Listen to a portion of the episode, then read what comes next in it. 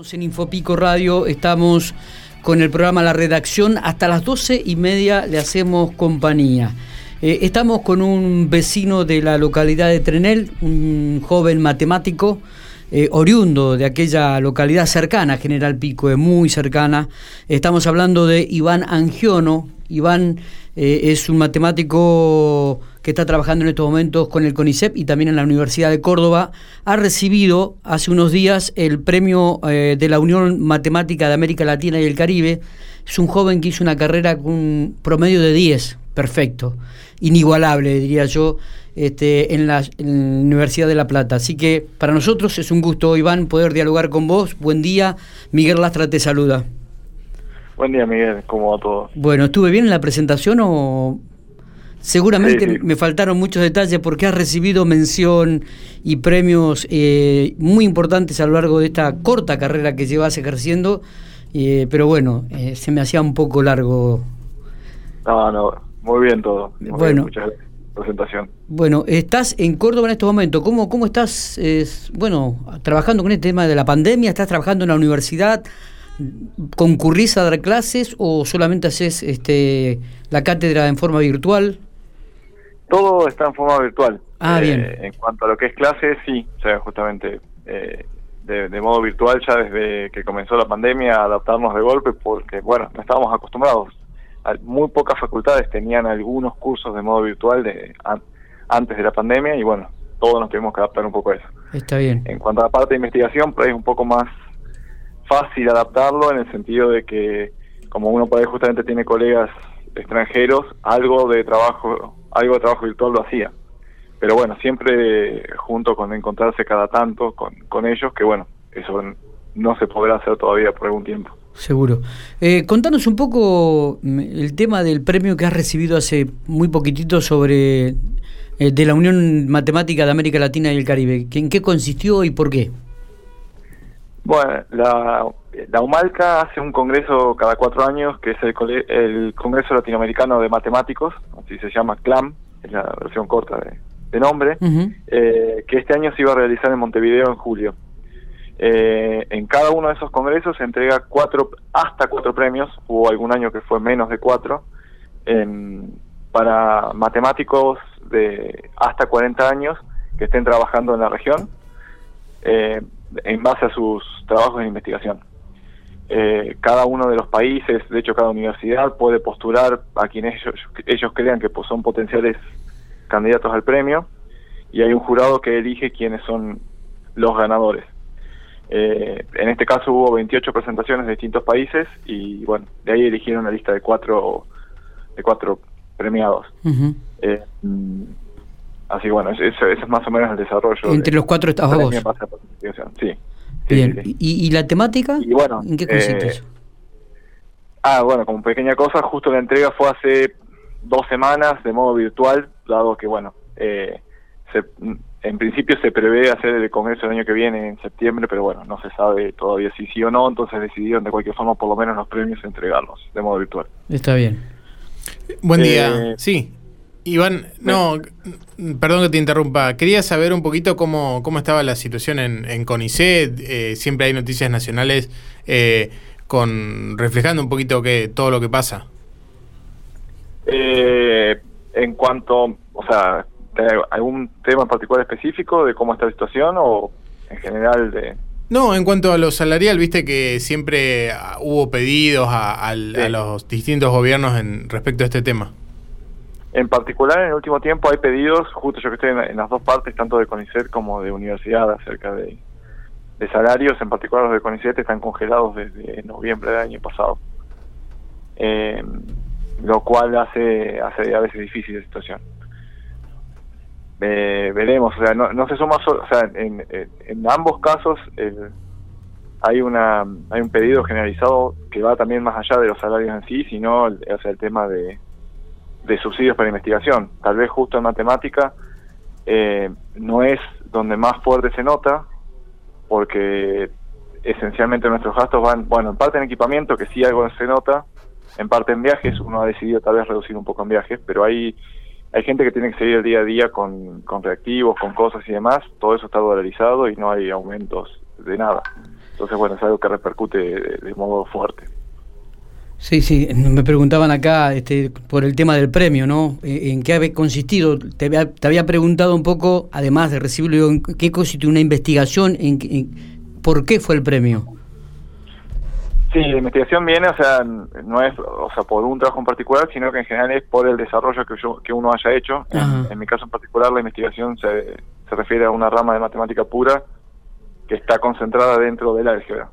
Eh, el tema que yo investigo es álgebra de Hoff, o sea, eh, a veces me es difícil de explicar en general, pero en, eso consiste.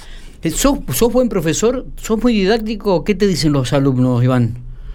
Eh, tendrías que preguntarles a ellos a ver qué es lo que, qué porque, te animarían a declarar en privado. Claro, viste, porque está eso del matemático. Muchas veces nos ha pasado a los que hemos ido al colegio que dicen, no entiendo nada este profe. Y resulta que después viene un suplente u otro y dice, me viene bárbaro, este explica bárbaro y por eso te preguntaba, ¿no? Bueno, yo trato de, eh, de también hacerlo o sea, lo mejor posible en cuanto a la docencia, o sea, que no sea solo investigación. Eh, eso justo el, viernes pasado me llamaron de una radio de La Plata, gente de que, estaba asociada a la parte de difusión de la facultad de ciencias exactas, y hablamos acerca también lo importante de la difusión, o sea que la ciencia no es solo obtener, obtener unos resultados, sino también difundirlos. Eh, en el contexto actual de ciencia es muy difícil que yo te pueda decir exactamente cuál es el trabajo que estoy haciendo hoy, o sea, todo se ha vuelto tan específico que el trabajo de hoy es difícil pero sí que vos tenés que formar futuras generaciones y en particular tenés que formar a la gente desde los conceptos básicos. Eso trato de trato de dedicarle eh, tiempo a la parte de docencia para que sea lo más manejable posible, eh, tratando de que de llegar a los alumnos de la mejor forma. ¿Qué, qué nivel ves en estos momentos? Eh, ¿Qué nivel? Perdón? Sí, el, nivel educativo. ¿Qué, observas? En general, en general hay un hay un desfasaje importante. Eh, trato de, no convencerme de que, de que uno tenga que adaptar muchísimo la, la universidad, a, como viene, sino justamente tratar siempre de exigir. Creo que a veces también hay un miedo a exigir. Eh, yo soy bastante partidario de que también los chicos empiezan a rendir más cuando uno les exige más. Entonces, eh, trato de eso, de cosas. Obviamente acompañándolos para que no les sea el salto de modo imposible, pero no sin eso dejar, por ejemplo, de dar contenidos o cosas, porque creo que que sea difícil de alcanzar. Y qué sé yo, por ejemplo, con eso, en el, año pasado di una materia, eh, acá en medio como que se va rotando, no tenemos un sistema de cátedra tan firme y vamos rotando entre los distintos años de la clase. eh, primero que estuve dando para chicos que estaban recién ingresando, tratando de seguir en ese estilo, por más que del modo, el modo virtual y todo.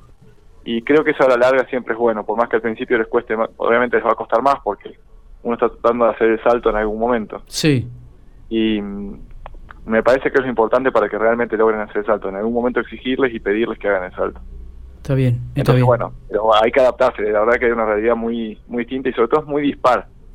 Creo que lo principal es que, sobre todo acá en Córdoba, siendo ciudad grande, donde la variedad de colegios es mucho mayor que lo que puede ocurrir en, en La Pampa, em, es como que se nota muchísimo. Hay una realidad, hay chicos que, que se dan realmente contra la pared de lo que llegan. Creo que dentro de todo, o sea, por el recuerdo que yo tengo de, de colegio y por lo que veo en general, porque a veces cuando hay alumnos de La Pampa, creo que en líneas generales, justamente no hay un... Eh, acá hay colegios, a veces los colegios universitarios sobre todo son como más específicos en algunas cosas y eso a veces los, los prepara más para nuestras ciencias. Yo creo que sin tener eso les da una buena preparación los colegios que hay en La Pampa en general que todavía acá en la ciudad se nota mucho más. Hay mm. colegios que llegan muy mal. Bueno, vos sabés que acá en la Universidad de, de en la Facultad de Ingeniería, mejor dicho, eh, hay un curso previo donde prácticamente dura entre tres y cuatro meses preparándolos a los chicos para rendir matemáticas, ¿no? Justamente, preparándolos. Eh, porque los chicos llegan muy mal del nivel secundario. ¿Hay, ¿Hay muchos chicos que siguen la carrera de matemáticas?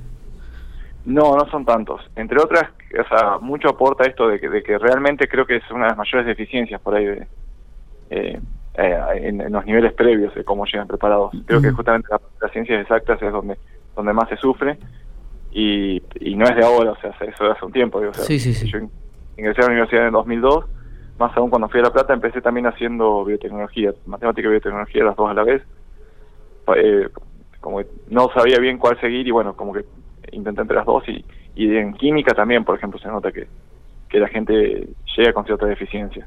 Está. Eh, y creo que sería como justamente puntos como para afianzar, porque tiene mucho para dar. En, en particular en nuestra facultad está la carrera de computación, que creo que es uno de los pilares para todo lo que viene. Totalmente. Eh, Iván, te agradecemos estos minutos que has tenido, por supuesto, este, y felicitarte por este premio que has este, obtenido hace muy poquitito y desearte que sigas trabajando de la misma manera y que sigas eh, llevando eh, el nombre de la provincia de La Pampa a, los niveles más altos y excelencia dentro de lo que es este, la universidad y el CONICET. Bueno, muchas gracias. Siempre es un, gusto charlar con la gente de La Pampa. La verdad que, bueno, ahora hace diciembre que no puedo ir porque tenía previsto el viaje a marzo y no, no se pudo dar justo al comienzo de la pandemia, pero eh, la verdad es que yo me siento pampeano. O sea, nací allá y cada vez que vuelvo me siento muy, muy cómodo y, quiero volver cuanto se pueda. La, la, última pregunta antes de que te vayas. Eh, ¿En algún momento te ofrecieron salir de la República de Argentina? ¿Ir a una universidad de Estados Unidos o de Europa? ¿Tuviste la eh, posibilidad? O sea, la posibilidad es como que está ahí siempre cerca. Ofrecimientos formales, o sea, que, directamente me hayan escrito para ofrecerme puestos fue más algo más de otros países por ahí de América Latina con, o sea, con buenos ofrecimientos, pero no, no de allá. Sí es cierto que también uno puede ir a buscar, o sea, por ponerte eh, un ejemplo, o sea, cuando, cuando fui a Alemania, pues, estuve ocho meses en 2015 en Alemania. Y bueno, o sea, uno podría haber buscado cómo extender, o sea, había en principio becas como para estar un tiempo y después hay más poder ver qué otros qué otras cosas uno podía conseguir. O sea, por poder buscar se puede buscar y en general quienes han buscado han conseguido lugares afuera. Está, está, perfecto. Eh, muchísimas gracias. Abrazo grande. Otro abrazo. Muy bien. Iván Angiono, matemático, oriundo de la localidad de Trenel. Un grosso.